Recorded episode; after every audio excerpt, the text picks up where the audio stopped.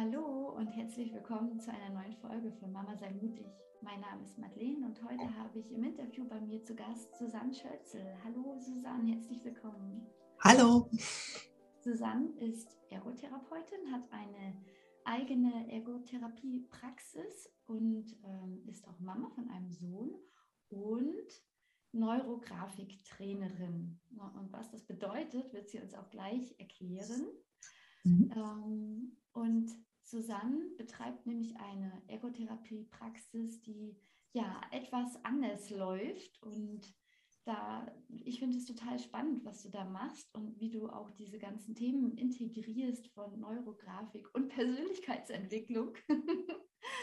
genau. Und äh, davon, also ich freue mich schon, dass du uns gleich davon alles erzählen wirst. Ähm, und Erst einmal ist es aber so, du betreibst die Praxis ja jetzt seit 2010 und mhm.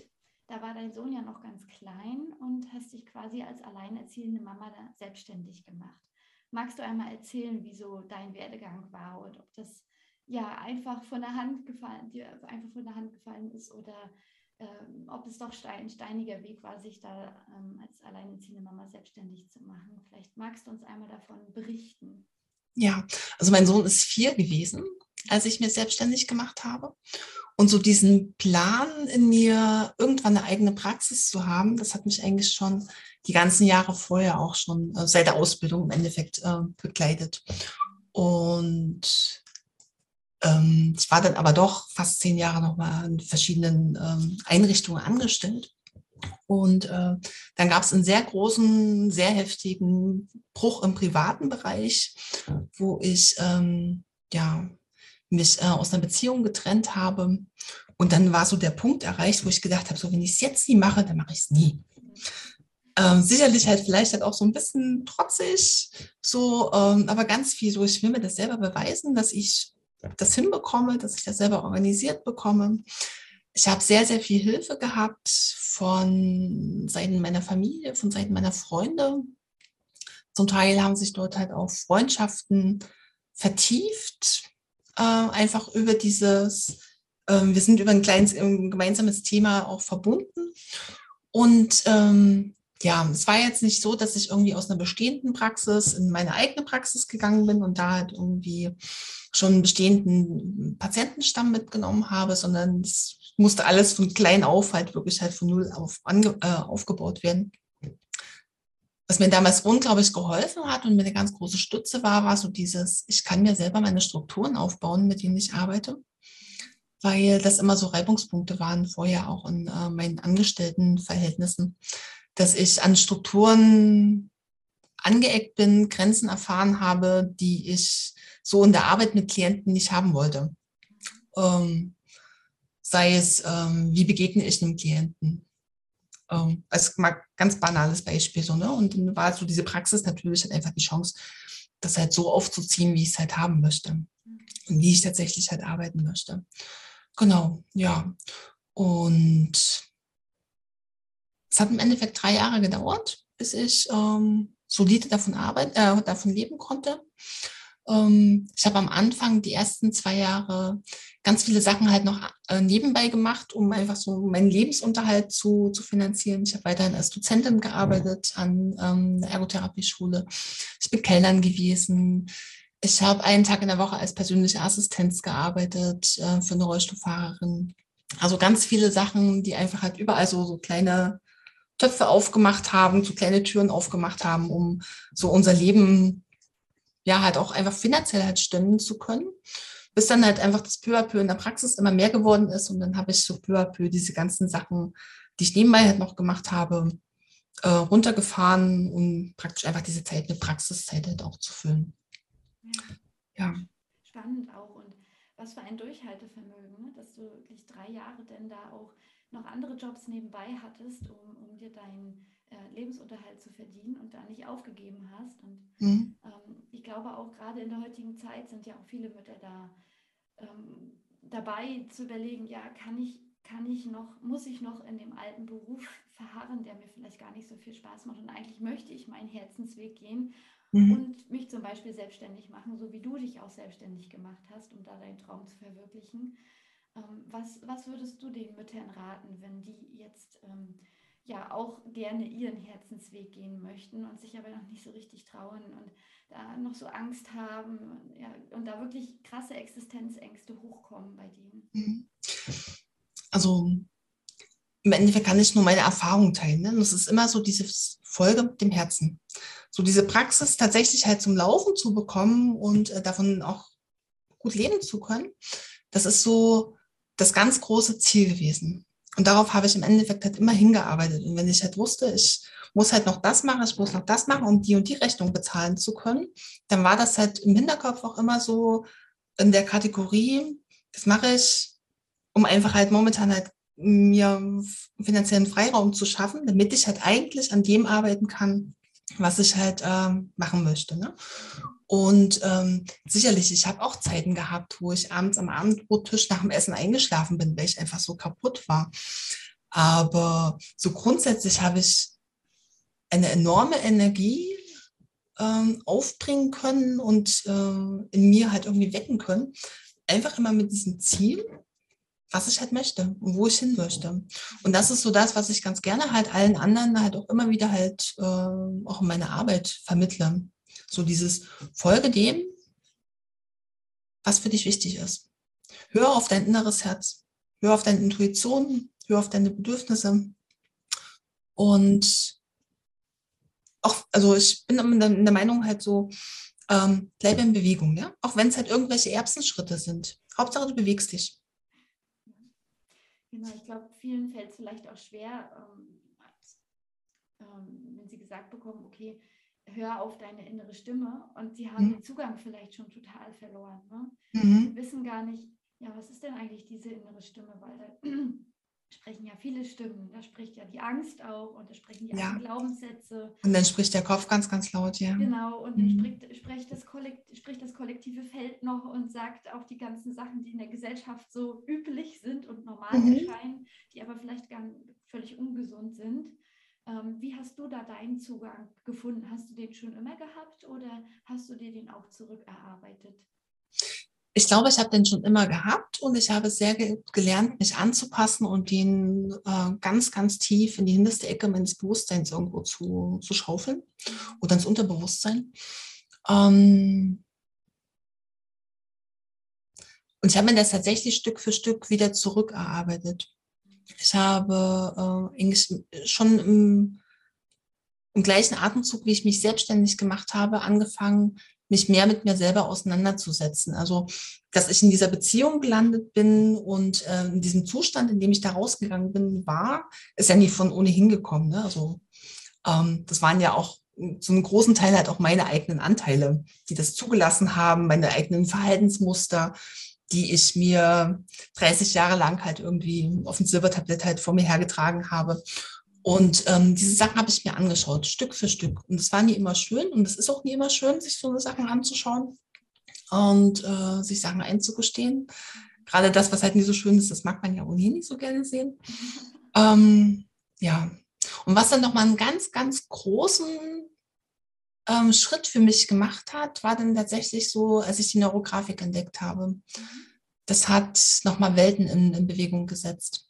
Also vorher bin ich tatsächlich halt gefühlt, hätte immer so in so Erbsentippelschritten vorwärts gegangen und ähm, habe Sachen verändert. Und dann bin ich aber irgendwann so 2018 an so einen Punkt gekommen, wo ich gedacht habe, ähm, ich lebe so mein Leben so runter und die Praxis lief zu dem Zeitpunkt dann auch richtig gut und ich hatte auch Angestellte. Und äh, das war so ein, so ein Moment, wo ich gedacht habe, so jetzt könnte es eigentlich echt gut sein, aber es war nie gut. Also so, so ganz tief in mir drin habe ich so, so, so ein, eher so, so ein leere Gefühl halt auch äh, empfunden. Ne? Und dann habe ich gedacht, ich muss was machen. und dann habe ich, ne? hm? Da geht noch was, da geht noch mehr im Leben. Da muss noch ganz viel mehr sein. Also wenn das das Leben ist, äh, dann ist es ganz komisch so, ne? Und ähm, ja, dann habe ich einfach wieder ganz massiv mich angefangen mit Persönlichkeitsentwicklung zu beschäftigen. Ich habe geguckt, so wo gehe ich in Resonanz damit? Äh, was habe ich mir mal vor zehn Jahren für Bücher gekauft und habe sie im Schrank irgendwie einstauben lassen? Also ich habe ganz viel gelesen, habe mir ganz viele Seminare angehört, war selber auf Seminaren. Ähm, habe angefangen, wieder andere Leute halt auch zu treffen. Also das ist ja immer das, das Schöne so, ne? wenn man so seinen Fokus halt auf bestimmte Sachen richtet, dann öffnet sich das Feld ja natürlich dann auch. Ne? Und dann hat man plötzlich auch ganz andere Begegnungen. Mhm. Und äh, ja, dadurch habe ich einfach wieder einen deutlich besseren Zugang zu meinen eigenen Gefühlen und Bedürfnissen bekommen, wo mir dann klar war, äh, was steckt denn hinter bestimmten Verhaltensweisen eigentlich dahinter. Also das ist jetzt nie einfach, ne, das ist Verhalten und ich handle so und so, sondern es steckt ja immer irgendein Bedürfnis dahinter. Genau. Dann bist du, ähm, oder hast, was hat dir da besonders geholfen an, an Büchern oder äh, Seminaren? Was, was würdest du da weiterempfehlen? Hast du da noch was in Erinnerung oder ist es schlussendlich die Neurografik gewesen? Ähm, es fällt mir jetzt tatsächlich schwer, dir ein bestimmtes Buch zu geben oder zu sagen, was halt irgendwie so den riesengroßen Wow-Effekt hatte. Ähm, ich habe viel Louis Hay gelesen mhm. und ähm, ein Buch, was ich immer wieder halt auch äh, zur Hand nehme, ist die Wolfsfrau. Da sind unglaublich tolle, berührende Sachen halt auch drin, die mir immer wieder halt auch, auch heute noch immer wieder Anstöße geben, ähm, mal genauer hinzuschauen ja. Sachen zu hinterfragen, liebevoll mit sich zu sein. Okay, danke für den ja. Ja, kann, kann, kann ich auch gerne unter dem Interview, äh, Interview verlinken, die, die Wolfsfrau mhm. und die äh, Bücher von Louise L. Hay. Mhm. Genau.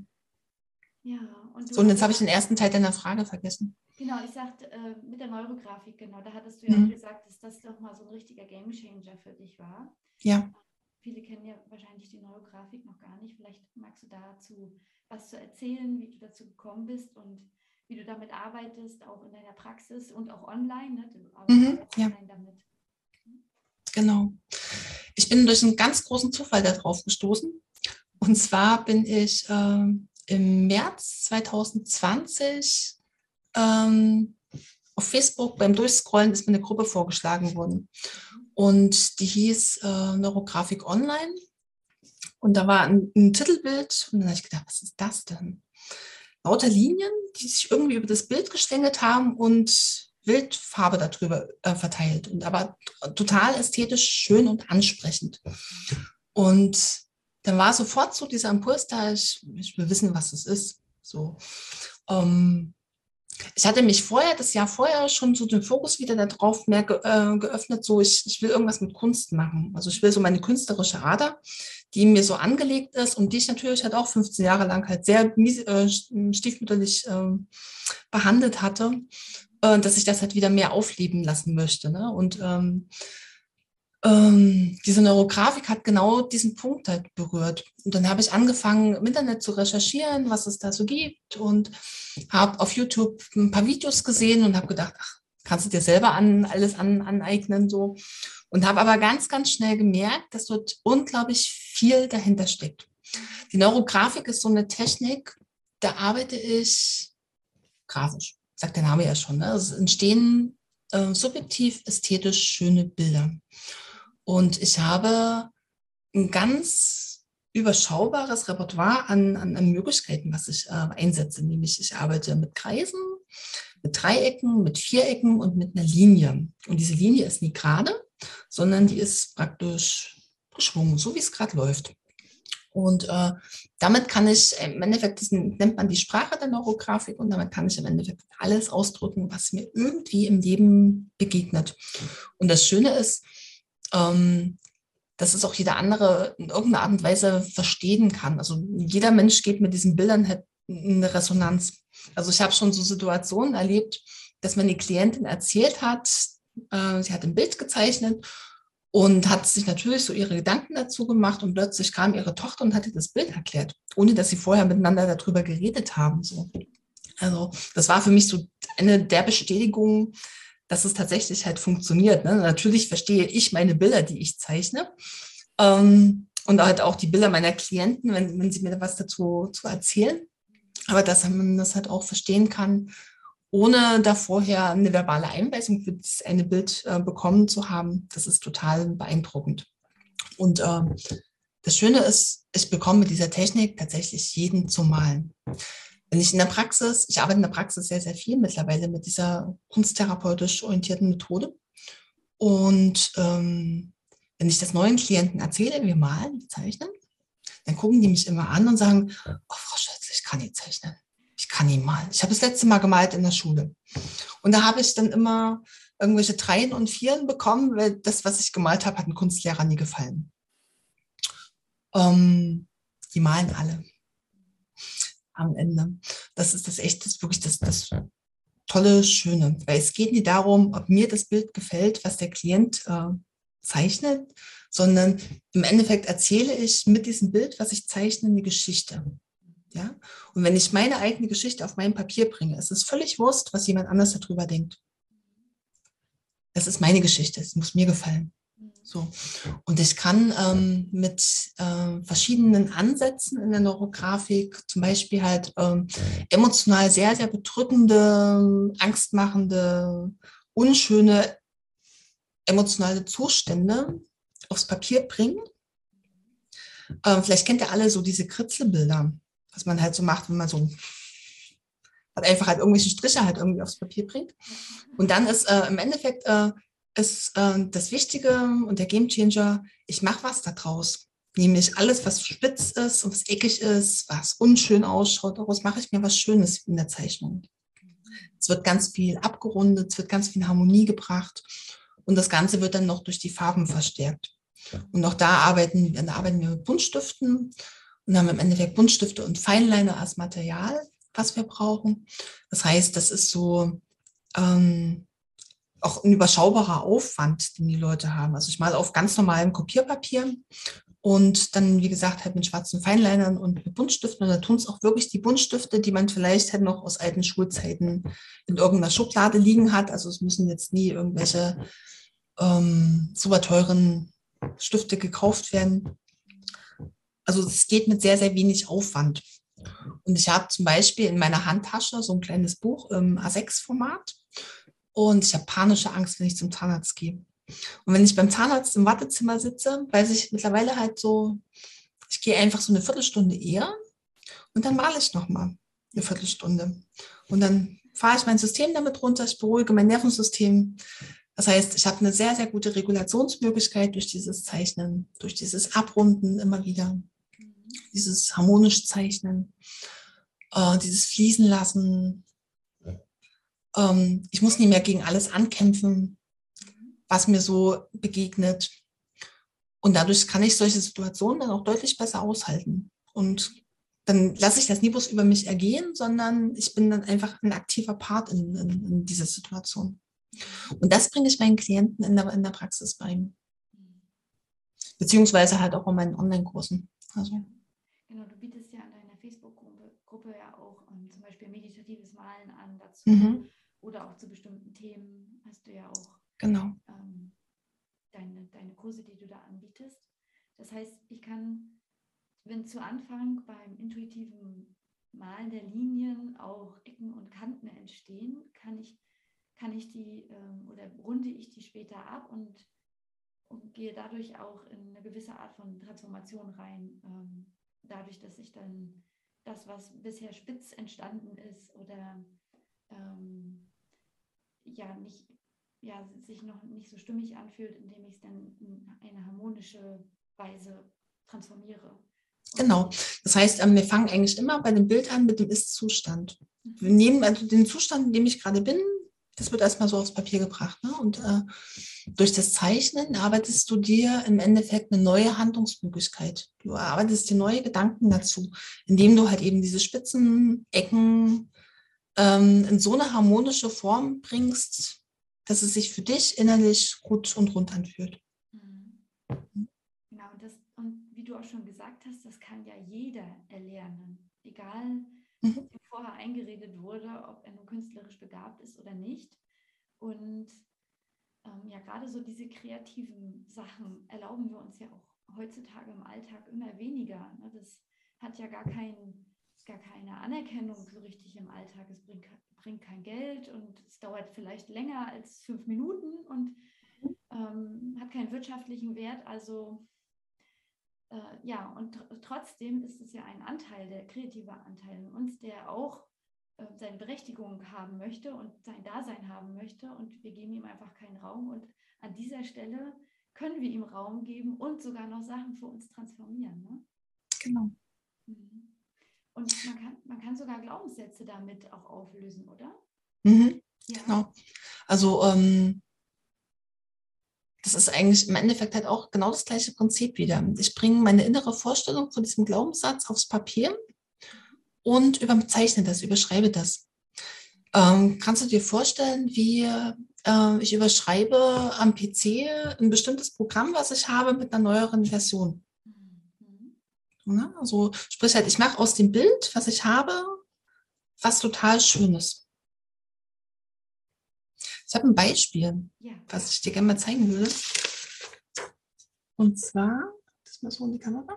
Mhm. Genau, ne? Ja, das ist so, so ein Bild gewesen, ähm, wo ich im Endeffekt halt ähm, ganz viel innere Anspannung hatte, als ich da diese Grundkomposition gemacht habe. Und dann habe ich aus diesem Bild einfach was ähm, für mich ansprechend Schönes draus entstanden. Und es ist mittlerweile ist das eins meiner Lieblingsbilder, ähm, was ich halt auch ähm, sehr oft verwende. Also sprich halt, wo während des Zeichnens so diese innere Anspannung, Kopfschmerzen habe ich gehabt. Ich hatte einen unglaublichen Druck auf den Nacken gehabt. Ähm, ich bin unglaublich aufgeregt gewesen. Ich war sehr, sehr emotional aufgewühlt. Und während des Zeichnens habe ich gemerkt, wie sich das alles verflüchtigt. Und ich war in einem ähm, ganz in mir ruhenden, harmonischen, zufriedenen Zustand, als ich das Bild beendet habe. Genau. wunderbar. Cool. also tatsächlich meditatives Zeichnen, ne? wenn du dann ja. in so eine, so eine Grundentspannung zurückkommst und deinen Stress mhm. abbauen konntest. Genau. Und, ähm, ja, wie, wie, wie, wie effektiv doch auch. Ne? Wir suchen immer nach der Stressbewältigungsmethode und, äh, und haben dann solche schönen kreativen Sachen zur Auswahl, die wir mhm. machen können. Ja. Und ja, und es bringt einfach auch ganz viel Spaß. Ich habe ja selber bei dir auch, dann im Sommer 2020 habe ich einmal bei dir mitgemacht. Mhm. Schon ein bisschen her, aber ich weiß noch, wie, ja, wie mir das Spaß gemacht hat. Wir waren noch unterwegs im Wohnmobil und ich wollte unbedingt bei dir dabei sein. Und, äh, und meine Tochter hat das dann gleich nachgeahmt, weil sie das auch so toll fand und hat sich dann auch selber überlegt, wie sie dann die Linien zeichnet. Und, ähm, mhm. und ich hatte dann auch mit ihr das Thema, äh, bis wohin man denn malen darf mhm. äh, beim Ausmalen. Ne? Und da, da, hatte ich dir ja auch erzählt, dass es mir genauso ging mit dem, ähm, mit dem Ausmalen, dass man ja aus der Schule noch so die, diese Überzeugung hat, du malst nur gut, wenn du nicht über die Linien ausmalst und mhm. dann ist es perfekt und so. Und auch diese Glaubenssätze darf man ja hier völlig über, den, über Bord werfen. Genau, ne? es ist tatsächlich so dieses, ich probiere es mal anders. Ich mache mal was völlig Unkonventionelles, ja. Also äh, gerade so dieses, äh, ich mm, bewege mich immer in, innerhalb von bestimmten Rahmen, innerhalb von bestimmten Grenzen, egal ob das jetzt beim Zeichnen ist, dass ich halt nicht eine Mandala-Vorlage habe zum Beispiel, ne, und das halt ganz genau, ganz fein auszeichne und mich halt immer an diese Begrenzung halte oder ob das äh, meine Handlungsstrategien im Alltag sind.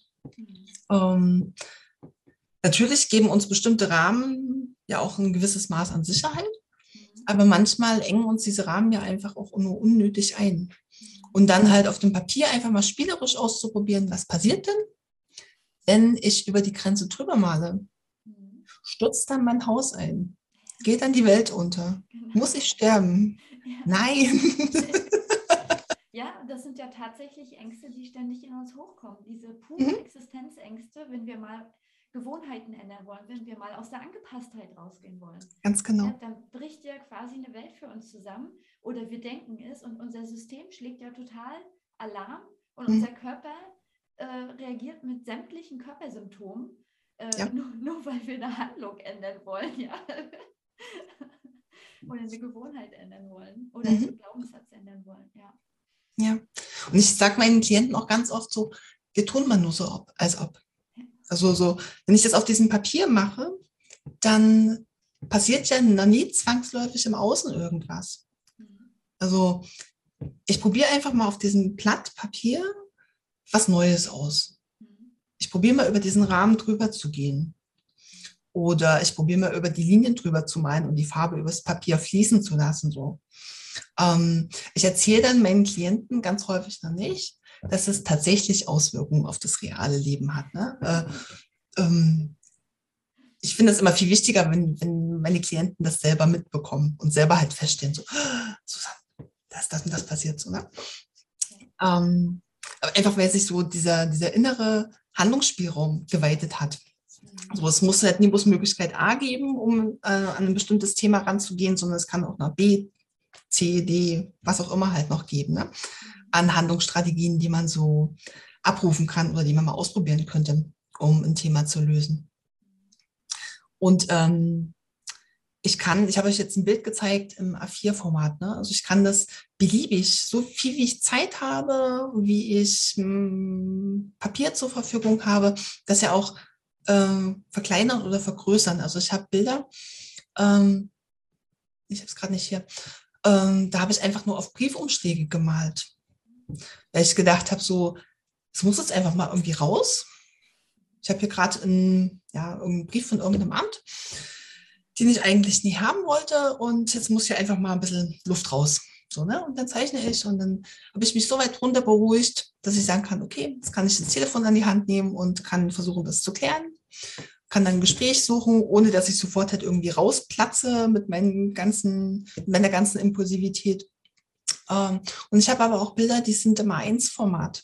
Und ne, also nach oben hin ist eigentlich überhaupt keine Grenze. Ich habe mal ein Bild gesehen, da hat jemand eine Hauswand äh, neurografisch äh, bemalt.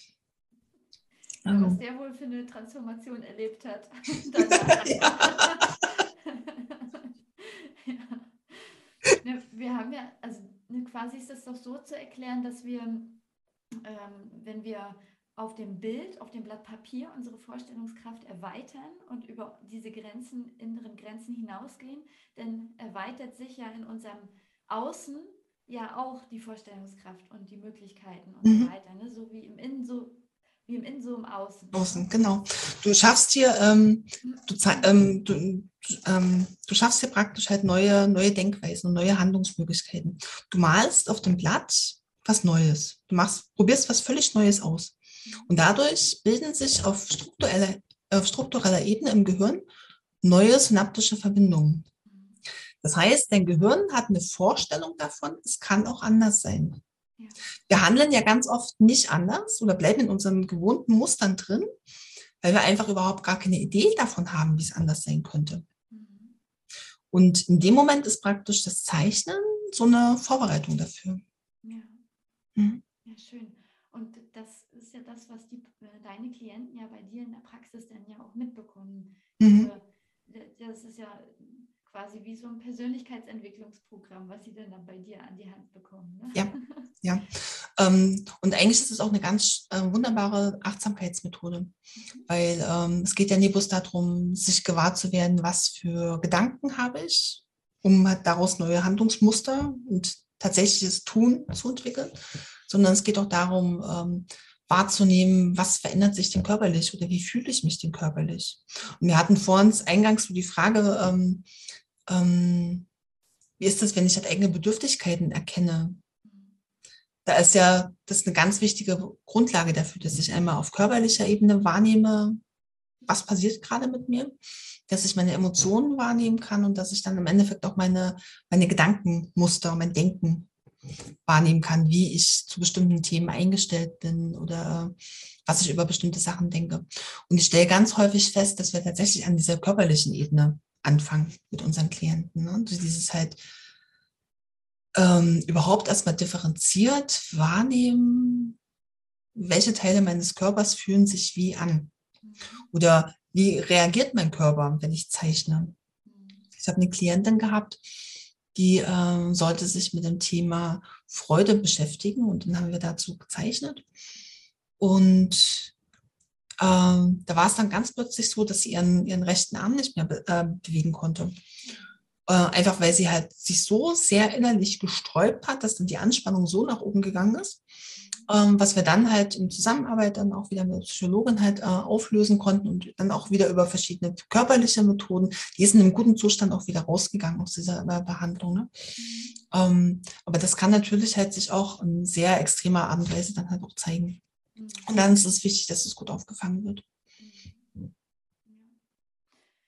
Und äh, du hast ja auch ähm, im Vorgespräch schon erzählt, dass du auch festgestellt hast, dass die ähm, Klienten alle mit ähnlichen Themen kommen. Ne? Dass es immer mhm. so Ängste berührt, dass es ähm, Selbstwertthemen sind. Ähm, ich kann mir vorstellen, dass viele Mütter, die jetzt hier zuschauen, auch das Gefühl haben, sie, sie äh, ja, sind in Ängsten gerade gefangen, gerade in dieser verrückten Zeit gerade, oder sie würden gerne mehr für ihr Selbstwert tun. Was würdest du da allgemein den, den Müttern raten, wie sie ähm, ja, mehr einfach für sich tun können, um mehr in die Selbstliebe zu kommen, um mehr Selbstwertgefühl zu entwickeln. Das ist im Endeffekt genau das Gleiche. Immer wieder auf die eigenen Bedürftigkeiten hören und, und schauen, wie ich äh, meine Bedürfnisse im, im, Einklang mit dem äh, bekomme, was halt so ne, familiär oder halt auch beruflich von mir gefordert wird. Und ähm, so auf diese innere Stimme halt auch zu hören und ähm, dort halt auch bei sich zu bleiben und sich halt nie vom Außen zu sehr ähm, beeinflussen zu lassen. Mhm. Genau, mhm. und den Schuldigen nicht im Außen zu suchen auch. Ne? Genau. Mhm. Das ist ja auch das Werteprinzip, was ihr auch in der Praxis lebt, ne? dass ihr mhm. nicht äh, euch gegenseitig für etwas beschuldigt oder so oder den ja. Patienten oder so, sondern wirklich, dass jeder in die Eigenverantwortung geht. Genau, also Eigenverantwortung ist so äh, ein ganz, ganz großes Thema bei dieser ganzen Arbeit. Und ich glaube halt, das ist so generell halt, ne, in unserer Gesellschaft ist äh, einfach Eigenverantwortung und äh, mh, mm, gut auf sich schauen und Liebe mit sich sein und Liebe, Liebe mit anderen sein. Ähm, so ein ganz großes Hauptthema, was so diese Zeit gerade auch kennzeichnet.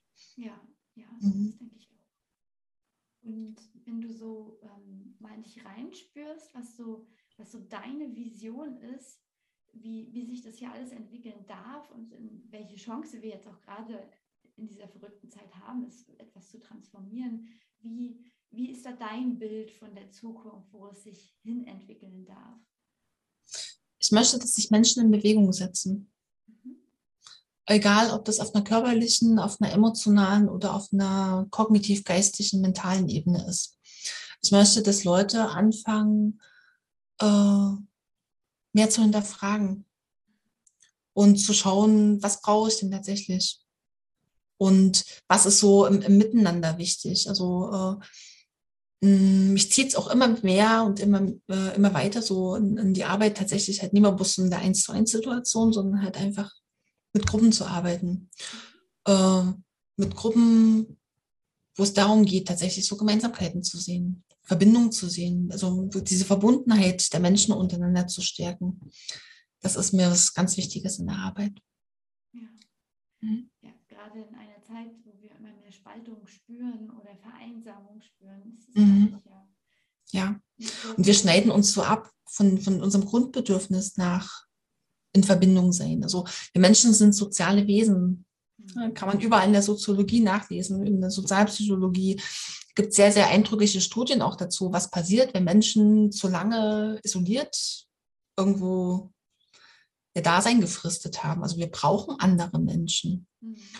Und ähm, das geht uns gerade sehr verloren. Also davon schneiden wir uns gerade sehr, sehr ab. Mhm.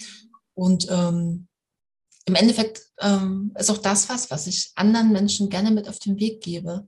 Dieses äh, sucht euch Verbindungen, sucht euch Leute, ähm, wo ihr euch erkannt fühlt, wo ihr euch wahrgenommen fühlt und baut diese Kontakte auch aus, weil das einfach auch unglaublich wertvolle Unterstützungen sind. Und dann merken wir auch, wie viele sich eigentlich danach sehen. Ne? Wenn wir uns selbst mhm. den Weg machen, mhm. äh, ziehen wir auch quasi automatisch Menschen an, die genauso auf der Suche sind nach Gleichgesinnten und dann merken wir, wie viele wir es sind und ähm, kein Wunder, wenn wir uns seit ja, längere Zeit so sozial isolieren, dass wir dann depressiv werden oder andere körperliche Symptome zeigen. Und, und dabei ist einfach dieses Grundbedürfnis nicht gesehen und total verletzt und möchte jetzt einfach wieder ähm, ja, ausgelebt werden. Ne? Mhm. Ja. ja, vielen, vielen Dank, Susanne, für, für das Interview. Und ich werde ja unter dem äh, Interview auch noch deine, deine Facebook-Gruppe verlinken. Falls das jetzt jemand neugierig gemacht hat mit der Neurografik, kann er sich dich ja gerne mal besuchen kommen. Und äh, für alle, die, die das jetzt nur gehört haben und nicht gesehen haben, äh, die können ja auch auf den Link äh, klicken oder sich bei YouTube das nochmal anschauen. Das, das Interview, das ist dann halt mit Video hochgeladen. Und ja, ich bedanke mich, dass ihr zugehört habt, zugeschaut habt und freue mich aufs nächste Mal. Alles Liebe. Bis dann. Tschüss. Tschüss.